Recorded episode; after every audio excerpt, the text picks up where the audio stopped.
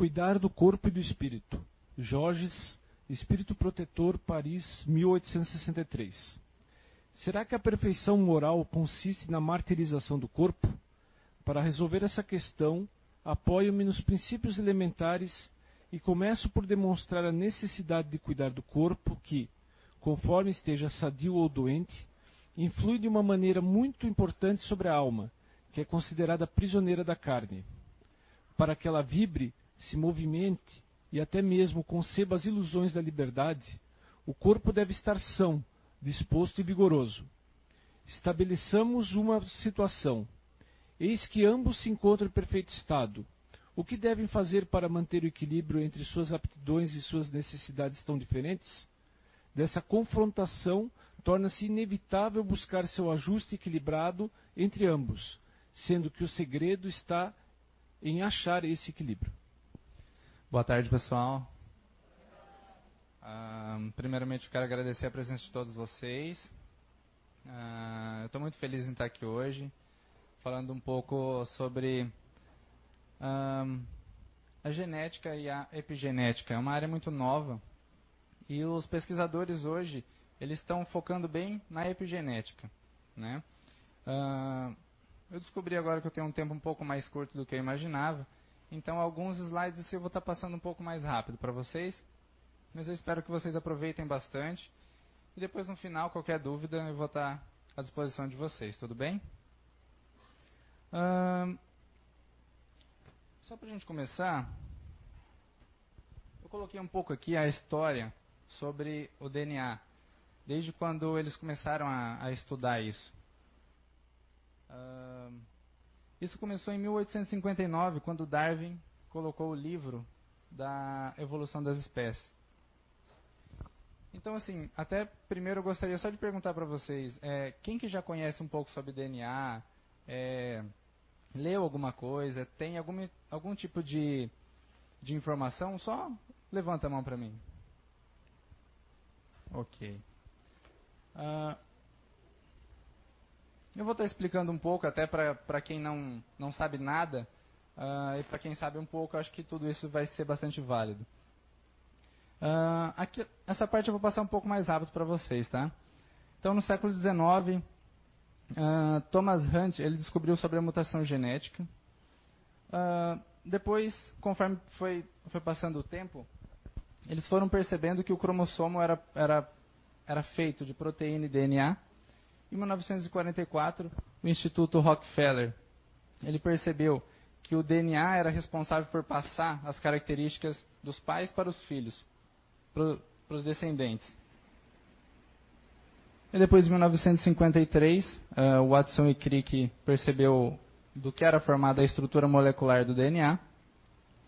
Uh, até aqui, eu vou colocar mais ou menos assim, até, mil, até mais ou menos 1960, basicamente a vida era, era estudada como se fosse uma molécula, como se não existisse nada além do que moléculas. Então, os grandes pesquisadores pensavam que uh, não existia nada além disso. Não existia um Deus, não existia energia, não existia nada. Então, eles pesquisavam e achavam que a vida era simplesmente isso: eram moléculas.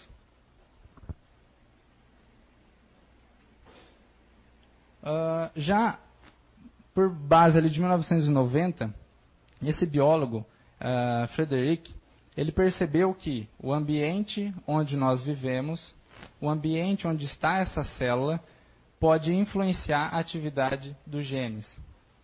Já mais ou menos nessa época. E aqui eu só vou abrir um, um parênteses só para só vocês perceberem. Existe um estudo hoje que eles perceberam o seguinte: Uh, nós somos formados, então, a princípio de um óvulo e um espermatozoide. Todo mundo veio dessa forma. Então, quando tem a união desses dois, forma um ovo. Né? Tudo, todas as, as informações que são, uh, que são recebidas por essa célula, desde as células da mãe, uh, tudo que ela recebe a nível hormonal, mas também comportamental, o que essa mãe sente, se essa mãe está estressada, ela está com raiva, ela está feliz, ela está passando amor, essa célula ela vai sentindo. E é por base de tudo que essa célula sente, é o que vai controlar o comportamento dessa célula. E depois, formando o embrião, e depois futuramente um ser. Então nós, a princípio, nós somos a base do comportamento dos nossos pais também. Tudo que a minha mãe passou durante a gestação, eu posso estar reproduzindo na minha vida, desde vida na infância até a vida adulta. Aí nós entramos num, num projeto, né, que é bastante polêmico, que é o projeto do genoma humano. Então, só para vocês perceberem, ele iniciou em 1990, na, mais ou menos na mesma época que eles já tinham descoberto que o ambiente também já podia controlar os genes. O que, que eles perceberam? Que na realidade, grandes empresas privadas, indústria farmacêutica, então, e tinha muitas pessoas envolvidas querendo controlar a vida humana. Porque o que eles imaginavam é que é como se nós fôssemos apenas controlados pelo nosso DNA. Então eles achavam que se, se fizesse todo um, um, mapeamento genético, eles já saberiam uh, que com 35 anos eu teria uma determinada doença e que iria me matar. Tanto é que depois, na década de 90 e até anos 2000 ali, saiu vários filmes de ficção científica é, como isso. Tem até um filme que chama A Ilha, que eu acho fantástico, onde milionários pagavam para uh, para onde tivesse essa ilha, eles criavam clones para quando eles tivessem a doença, eles pegariam o órgão desse clone, colocariam nele para eles sobreviverem. Então, ou seja, os filmes mostrando uma realidade que na realidade não aconteceu. Isso é muito bom. Aqui só são algumas características é, dos pontos onde eles imaginavam que o projeto Genoma seria um sucesso e só para você perceber, eles iniciaram o projeto Genoma com um verme, que tinha mais ou menos em torno de é, 1.271 células. E eles tinham apenas 23 mil genes. E quando chegaram lá nos humanos, já vou passar um pouquinho aqui para vocês, eles perceberam que os humanos também têm pouco mais de 23 mil genes. Ou seja, se a gente se fosse pensar número de genes, nós seríamos quase um verme, né? Nós não somos nada além disso. Então, é, o projeto Genoma, se a gente pensar, ele foi apenas uma ambição humana para controlar a vida e para ganhar dinheiro em cima da gente. Aqui ah, é uma pequena crítica também, porque depois que o projeto Genoma foi finalizado, é, isso ainda não acabou. Os livros de, de biologia, se vocês repararem, falam sobre o projeto Genoma. Eles não, eles não falam mais isso, é, sobre a influência do ambiente onde nós vivemos, sobre as emoções, sobre energia, sobre Deus. Eles simplesmente continuam na mesma linha de raciocínio que há 20 anos atrás. Então, é como se eles quisessem alimentar esse dogma para continuar ganhando dinheiro. Mas isso, na realidade, já é uma farsa. Eu espero que até o final eu possa provar isso para vocês.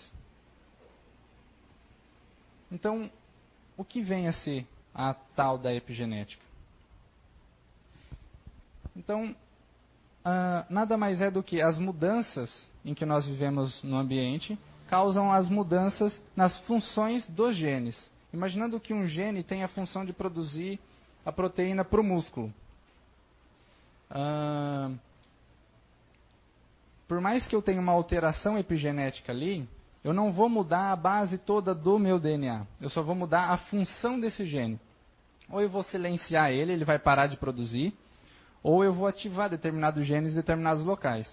Mas a base de toda a cadeia de DNA não vai mudar nada. Só para ficar um pouquinho claro, só quero pegar um desenho aqui para vocês. Aqui. Uh, se a gente pegar um nosso DNA humano, se a gente pegasse todo, esticasse ele dentro de um núcleo mesmo, esse cromossomo, a gente esticasse, ele teria mais ou menos um metro e meio dentro de um núcleo que tem mais ou menos 5 micrômetros, é algo invisível. Isso acontece por causa dessas, desses elementos aqui, que são chamados de estonas.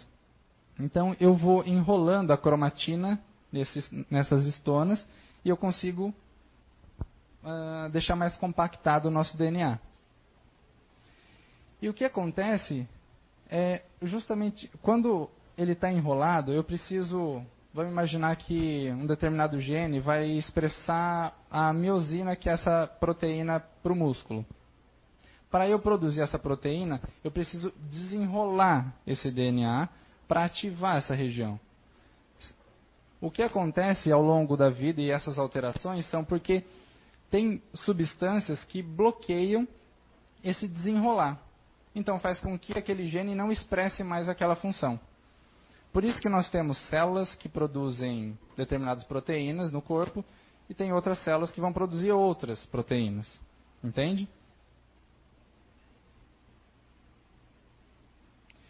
E essas alterações, então, essa, esse silenciamento de gene, essa, essa ativação de gene, pode estar acontecendo quimicamente, desde um, um fármaco muito, muito forte, uh, algum contato com, com material químico, uh, alimentar determin, é, determinados alimentos, uh, os venenos também que tem nos, nos alimentos, isso pode estar fazendo alterações epigenéticas no nosso corpo, e também comportamental. Essa parte comportamental são os traumas que a gente vive. Porque tem determinados traumas que causam alteração já física no nosso corpo. É só vocês pensarem. Quando vocês estão nervosos, às vezes não queima o estômago, ou passa raiva, dá uma diarreia, dá uma vontade de vomitar, uh, as mãos ficam frias. O que, que são essas alterações? Essas alterações são a nível comportamental, a nível emocional. Então, tem determinados tipos de trauma que causam alterações epigenéticas no nosso corpo.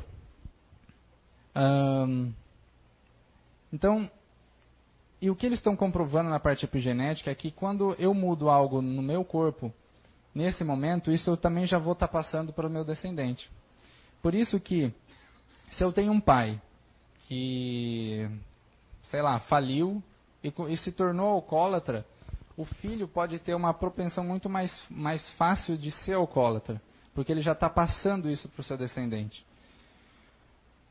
Porém, como Deus é maravilhoso, a gente tem que pensar que nós somos responsáveis pela nossa vida.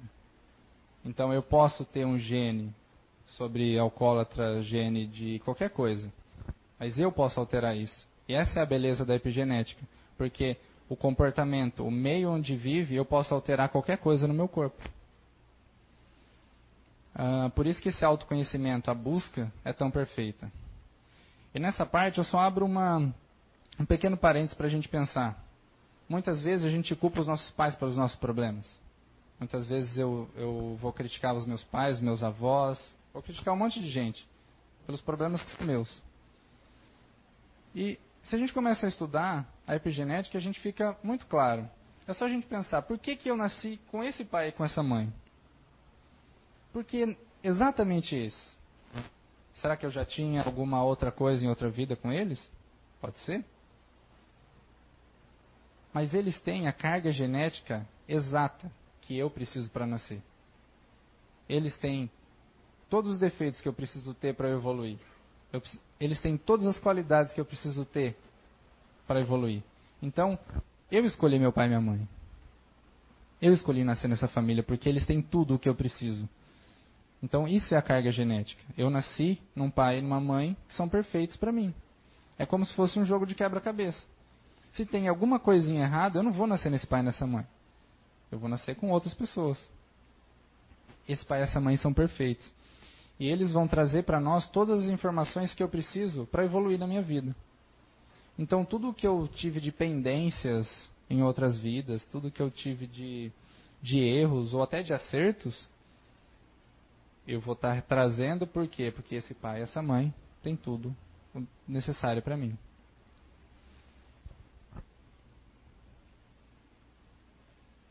E os genes também, é muito importante a gente perceber que eles estão percebendo que não é só uma parte física, não é só uma doença, não é só uma alteração, nada. Mas também a nível comportamental, todo aquele estresse, ou aquela pessoa muito calma, isso também vem de informações genéticas.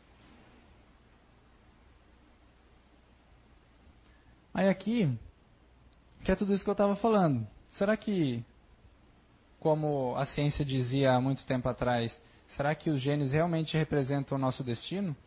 Será que se eu nasci com um gene que vai me gerar um câncer daqui a um tempo, esse é o meu destino? Será que a gente continua ainda com a famosa síndrome de Gabriela? Aquela música, eu nasci assim, eu cresci assim e vou ser sempre assim? Será que a gente vai continuar achando que eu não devo mudar? Será que eu, eu, eu preciso falar assim, ah, eu não vou mudar pela minha esposa, eu não vou mudar por ninguém, eu vou continuar sendo o que eu sou? Esse é o ponto. Nós somos responsáveis pelo que nós estamos sentindo. Nós somos responsáveis pelos nossos genes, pelas ativações dos nossos genes.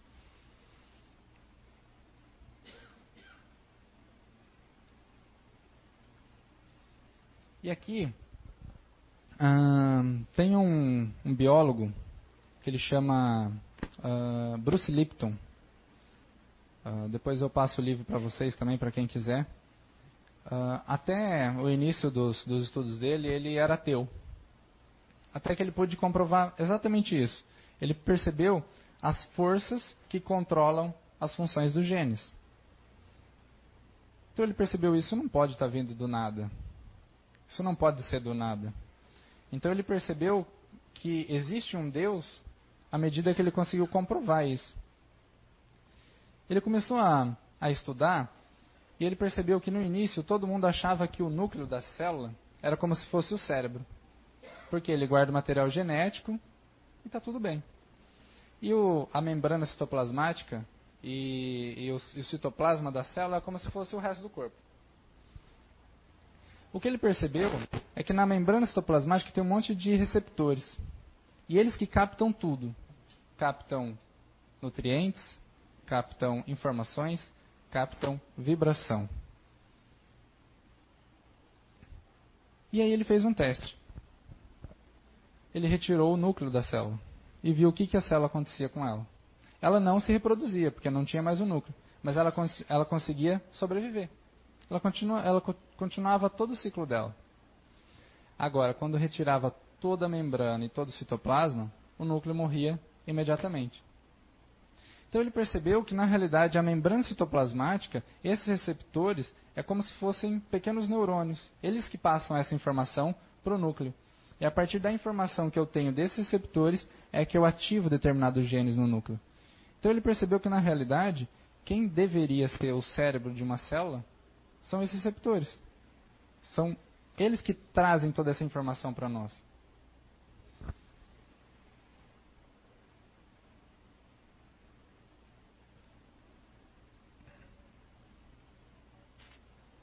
Um, e conforme ele foi estudando mais, ele foi percebendo que, à medida que eu mudo o meu pensamento, eu mudo a minha crença sobre determinadas situações, eu posso mudar a minha biologia. Porque ele percebeu que, se o meio externo controla toda a minha genética, todo o meu gene, ativação e desativação dos meus genes. Então, se eu mudo o meu pensamento, eu mudo a minha vibração, eu posso mudar o funcionamento dos meus genes. Isso é perfeito. Isso faz com que eu tenha o livre-arbítrio para seguir a minha vida. É o ambiente. É o modo como eu vivo, o modo como eu penso, o modo como eu ajo o ambiente onde eu vivo, o lugar onde eu trabalho, será que eu estou realmente coerente com aquilo que eu procurei viver?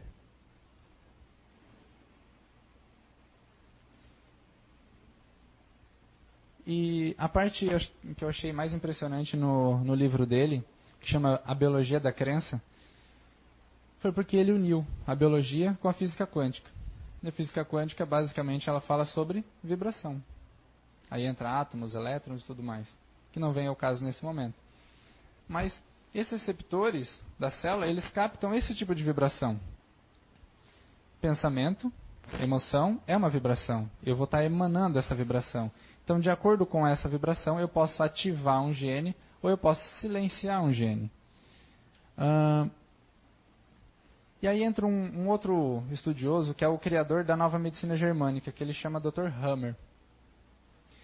Uh, isso é muito interessante. O que ele percebeu, isso é uma suposição ainda, isso não é algo comprovado, mas ele percebeu que quando a gente tem um trauma emocional, isso pode causar alteração a nível celular. O que ele percebeu foi uma coisa muito simples. Uh, imagina que eu recebi um trauma muito forte de algo que eu não consigo digerir. Acho que todo mundo já passou por isso, certo? Fica remoendo, fica passando por aquilo. Então ele percebeu que dependendo do nível que é esse trauma, se é um trauma muito forte, isso pode causar, por exemplo, alterações a nível celular de multiplicação de células. Ou seja, o trauma causa um silenciamento de determinados genes, isso faz com que eu aumente a produção de células no meu estômago. Qual seria a função? Se eu não consigo digerir algo, eu crio novas células, dessa forma eu consigo digerir essa situação. E o que é mais legal, eles fizeram um estudo, pegaram essas células tumorais do estômago e eles perceberam que essas células do estômago produzem muito mais ácido do que as células normais do estômago. Então, qual seria a função? Então, se a gente pensar, talvez até mesmo dentro de uma doença, ela tem uma função. Ela tem uma informação para nós. Então, pensa, quando eu eu consigo digerir essa situação, o corpo naturalmente silencia ou ativa aqueles genes, destroem aquelas células e volta ao normal. Essa é uma suposição do Hammer. E eu achei perfeita. Isso é epigenética. O corpo agindo em prol do nosso bem-estar. E o nosso bem-estar é como um todo. Não é só físico, mas principalmente emocional. A nossa emocional vai estar controlando todo o nosso corpo.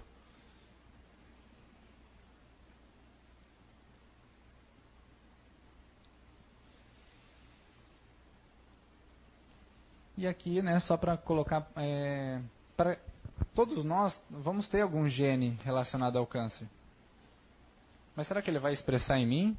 Será que ele vai expressar em você ou em você? Ele vai expressar somente nas pessoas que estão passando por alguma situação, por alguma dificuldade. Eu posso ter um gene que está vindo lá de várias gerações mas ele só vai ativar se eu continuar vivendo no mesmo ambiente, com os mesmos comportamentos dos meus ancestrais. Compreende? E se a gente trazer isso para uma outra vida, fica muito simples. Se eu tenho pendências, eu nasci agora e eu tenho isso, se eu continuar vivendo da mesma forma que eu vivi lá atrás, eu posso expressar esse gene e eu posso realmente ter essa doença. Então tudo depende da gente. E tudo depende se a gente está coerente com aquilo que a gente acredita, com aquilo que a gente quer.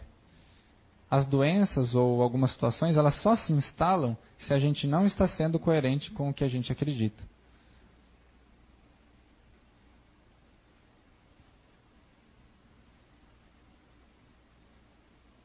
Então cabe a nós realmente uh, criar esse meio, criar esse ambiente, criar essas uh, essas mudanças. Porque a célula, ela é muito simples.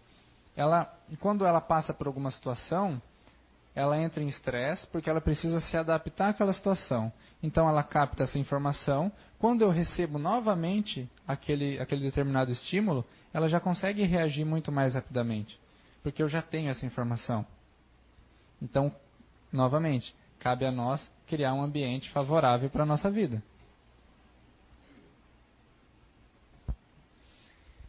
E aqui uma parte muito interessante, que eles perceberam que a espécie humana, os, os, seres vivos, eles foram evoluindo porque eles tinham sempre a interação com outras espécies. Então, muitas, uh, muitas mudanças que foram acontecendo ao longo da história foram acontecendo porque existia essa interação entre outros seres, então a adaptação evolutiva é muito mais, mais rápida. Então, muitas vezes, Uh, nós estamos cheios de bactérias, nós somos cheios de fungos e de vírus. E o que está acontecendo hoje em dia? Nós temos medo de bactérias. Nós corremos da bactéria, nós corremos dos vírus. E de preferência, a gente pudesse tomar antibiótico todo dia para matar todas as bactérias, a gente faria. E a gente está perdendo esse tipo de contato. A gente está vivendo numa cidade que é basicamente concreto a gente não tem mais contato com o solo, a gente não tem mais contato com outras espécies. A gente continua, a gente está vivendo dentro da nossa espécie. E a gente está esquecendo que existe uma vastidão enorme de espécies e que elas nos ajudam a resolver muitos problemas. Elas nos ajudam a nos adaptar a uma, uma gama de situações enorme. E novamente o Dr. Hammer, ele percebeu uma coisa muito simples. Ele estudou basicamente todos os tipos de bactérias já é, estudadas até hoje. E o que ele pôde perceber é que nenhuma delas realmente faz mal para o nosso corpo. Nós sentimos mal, febre, alguma infecção? Sim, mas elas estão ali exercendo a função delas. Elas só vão atacar o nosso corpo se, a, se o nosso cérebro permitir. Elas só atacam quando acontecem algumas mudanças a nível de pH, a nível nutricional. Sem isso, elas não têm essa capacidade de fazer isso com o nosso corpo. Essa foi a grande descoberta do Dr. Hammer. Porque nós estamos em contato com essas outras espécies. Se fosse assim, qual seria a beleza da vida? Eu não posso chegar perto aqui porque senão eu posso morrer.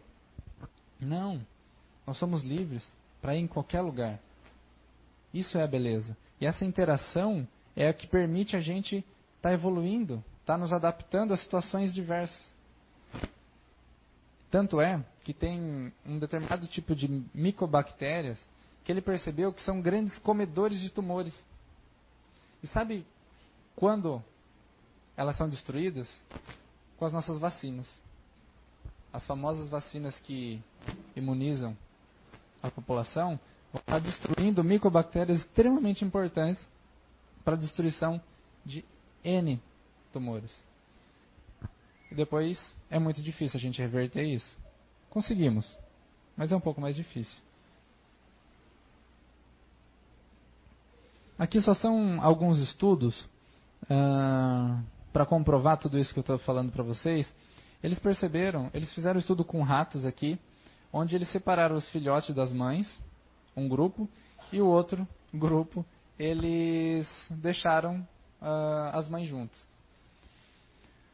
Que, que eles perceberam é que, à medida que esses ratos que não tiveram contato com as mães foram crescendo, eles tiveram uma ativação de hormônio do estresse muito mais do que os outros que tiveram contato com a mãe. Então, isso eles, eles, depois eles tentaram trazer isso para a vida humana. Ou seja, o que está acontecendo hoje em dia? Os filhos estão realmente em contato com as mães?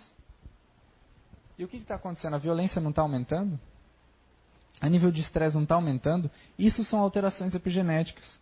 E que se a gente trazer isso para a sociedade, para um todo, a gente pode ver isso claramente. Não digo sua mãe, mas digo o pai também. Estarem mais presentes, estarem com contato.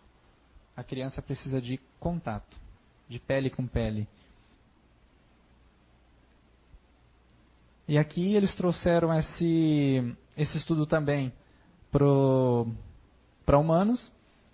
Uh, eles pegaram vítimas de suicídio, aí fizeram uma série de pesquisas perguntando para a família o que, que, tinha acontecido, se eles tinham passado por algum tipo de abuso, seja verbal ou alguma coisa na infância. E eles perceberam que uh, as pessoas que já morreram, que tiveram algum tipo de abuso na infância, eles, eles analisando o cérebro dessas pessoas, eles perceberam que eles tinham muito mais uh, a tendência a ser muito mais agressivo, mais descontrolados, porque eram muito mais ativados esses receptores de glicocorticoides, que são os hormônios do estresse. Aqui também é mais um estudo, só que fizeram com macacos, e que eles perceberam que também isolaram os macaquinhos das, das suas mães eles perceberam só que eles cresciam mais com isolamento social.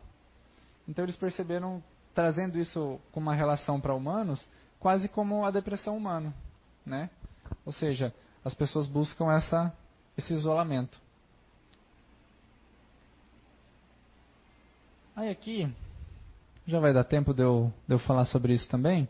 É, que aconteceu foi que em 1944 e 45, a Holanda sofreu a fome terrível com o resultado da ocupação alemã e o aporte energético da população caiu para menos de mil calorias por dia. E as mães continuaram a conceber filhos, certo? E esses filhos cresceram. E quando fizeram o estudo, eles estavam mais ou menos com 70 anos. Aí o que eles foram percebendo? Que quando um, um embrião ele é exposto a uma restrição calórica muito intensa, eles estavam tendo uma, uma elevada taxa de doenças crônicas depois na vida adulta. É, diabetes, doenças cardiovasculares, obesidade. E os irmãos deles que não, nasce, que não tiveram essa restrição, estavam tudo bem. Essas são essa, essas alterações. E olha como é interessante. Uh, esses são os nutrientes, e isso é a parte da nutrigenética, que hoje a nutrição também está muito forte nessa parte da, da epigenética, que eles perceberam que essas substâncias são extremamente importantes para o nosso corpo, que é esse ácido fólico, as vitaminas do complexo B e esse SEM, que é a S-adenosilmetionina, que são os principais componentes que ativam ou silenciam genes. Então, se eu tenho uh, um déficit nesse tipo de, de nutrientes, eu posso ter bastante problema epigenético. Alguma, uh, alguma ativação numa região que não era para ser ativada. Aí aqui é só para vocês conhecerem um pouco os tipos de alimentos que uh, tem o, o, ácido fólico, essa SEM e a vitamina B6. Todo o complexo B também, né? A parte mais interessante é que assim, eles não sabem ainda certinho quais as alterações perfeitas. Mas nesses indivíduos que tiveram uh, essa. foram expostos a, a, essa carência nutricional ainda intraútero, eles perceberam que a insulina ela não era produzida como em outras pessoas normais, como nos irmãos. A insulina, como não sei se todo mundo sabe, mas é para diabetes. Se a gente pensar assim, ó, um embrião, uma memória para uma célula, que uh, ele tem carência de nutrientes. A insulina serve para eu pegar a glicose e armazenar no meu corpo, como forma de energia. Então, se eu não tenho nem nutriente, eu não tenho nada, para que, que eu preciso da insulina? Essa é a memória que a célula tinha. Eu não preciso de insulina. Só que estava bem no início da multiplicação de células. Então isso é muito difícil de eu alterar, porque está no início de tudo. E a partir daí, eu posso desenvolver um problema realmente para o resto da vida. Mas olha como o corpo é perfeito. Olha como as informações batem. Olha como as informações são interessantes. Eu não tenho nutriente, então eu não preciso de insulina. Só que vai passando o tempo, ele vai precisar de insulina, só que daí ele já não tem mais para produzir. É onde ele instala uma doença.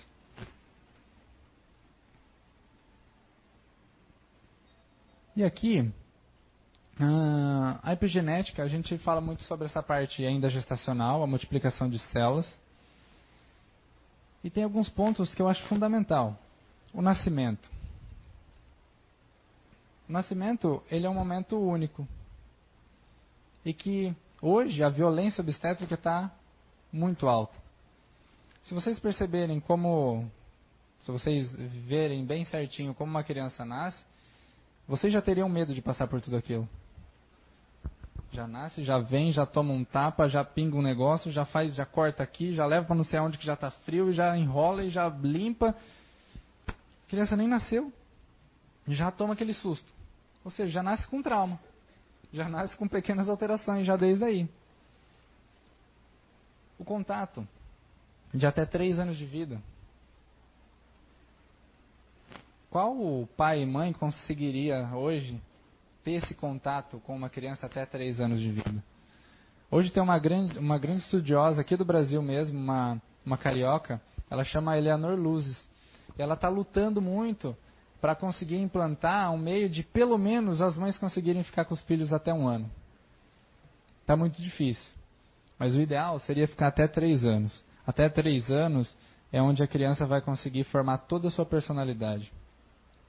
Se a gente for pegar algumas, alguns comportamentos que nós temos na vida adulta e a gente for trazendo, a gente vai chegar ou intraútero ou até três anos de vida.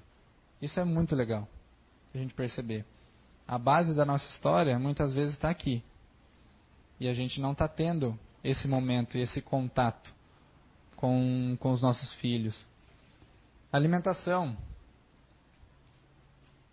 Que interessante. Olha, hoje eu estava lendo uma publicação de uma, de uma amiga minha que a médica está pedindo para ela parar de amamentar a filha. Porque está falando que ela está perdendo ferro. Onde já se viu? Ela estava revoltada ali, mas essa amamentação, esse contato, é a única oportunidade que a criança está tendo. E o leite materno para a criança é fundamental. A partir do momento que eu perco esse contato com, com a minha mãe, eu já come... se não é bem natural, eu posso estar trazendo também diversas alterações no meu corpo. Porque é só a criança sabe o momento que ela deve parar de, de, de ser amamentada. Não é a mãe, é a criança, é a criança que escolhe. Por isso que hoje tem algumas linhas que falam, as crianças que sabem a hora de nascer. As, não, não é a mãe. Não é a mãe falando, não, eu quero que ele nasça nesse dia porque é mais bonito, eu gosto desse número. Não é. É a criança, deixa a criança decidir. E a questão final é muito simples. Será que estamos sendo coerentes com o que queremos na vida? Essa é a pergunta que eu quero deixar para vocês. O que, que vocês querem da vida de vocês? Será que vocês querem ser felizes? Mas aí ser feliz trabalhando num lugar que eu não gosto? Casado com uma pessoa que eu não gosto? Comendo coisas que eu não gosto? Será que eu estou sendo coerente com a minha vida? Será que o meu corpo vai continuar dando respostas boas para mim, eu vivendo dessa forma? Será que eu vou viver bem, vivendo ao contrário do que eu quero? Não aceitando mudança? Não aceitando evoluir, ser uma pessoa melhor? Achando que chegou aqui já está bom? Eu já evolui demais? Aqui já está bom para mim? Será? O autoconhecimento serve para isso, para a gente estar tá sempre evoluindo, mas a gente tem que estar tá dispostos a evoluir, a mudar, a mudar as nossas ações, a mudar basicamente toda a nossa casa. Pensem na casa de vocês. Será que ela está bem harmoniosa? Será que vocês estão dando possibilidade dos genes de vocês ficarem ativos da, maneira, da melhor maneira possível? Ou será que as vibrações, as energias não estão da maneira como vocês desejam? Então, nessa hora, vocês não podem culpar a casa, o vizinho, a nosfera. Vocês são responsáveis por onde vocês estão vivendo. Se vocês amam o trabalho de vocês mas é um pouco pesado ali, cabe vocês também fazer a mudança ali. Talvez a, a grande resposta a ser dita com relação à epigenética é em relação à autorresponsabilidade. Ninguém aqui é vítima de carga genética, ninguém aqui é vítima de nada. Se uma pessoa está doente, ela não é vítima. Ela é autorresponsável pelaquilo. Ela criou aquilo. Ela desenvolveu aquilo.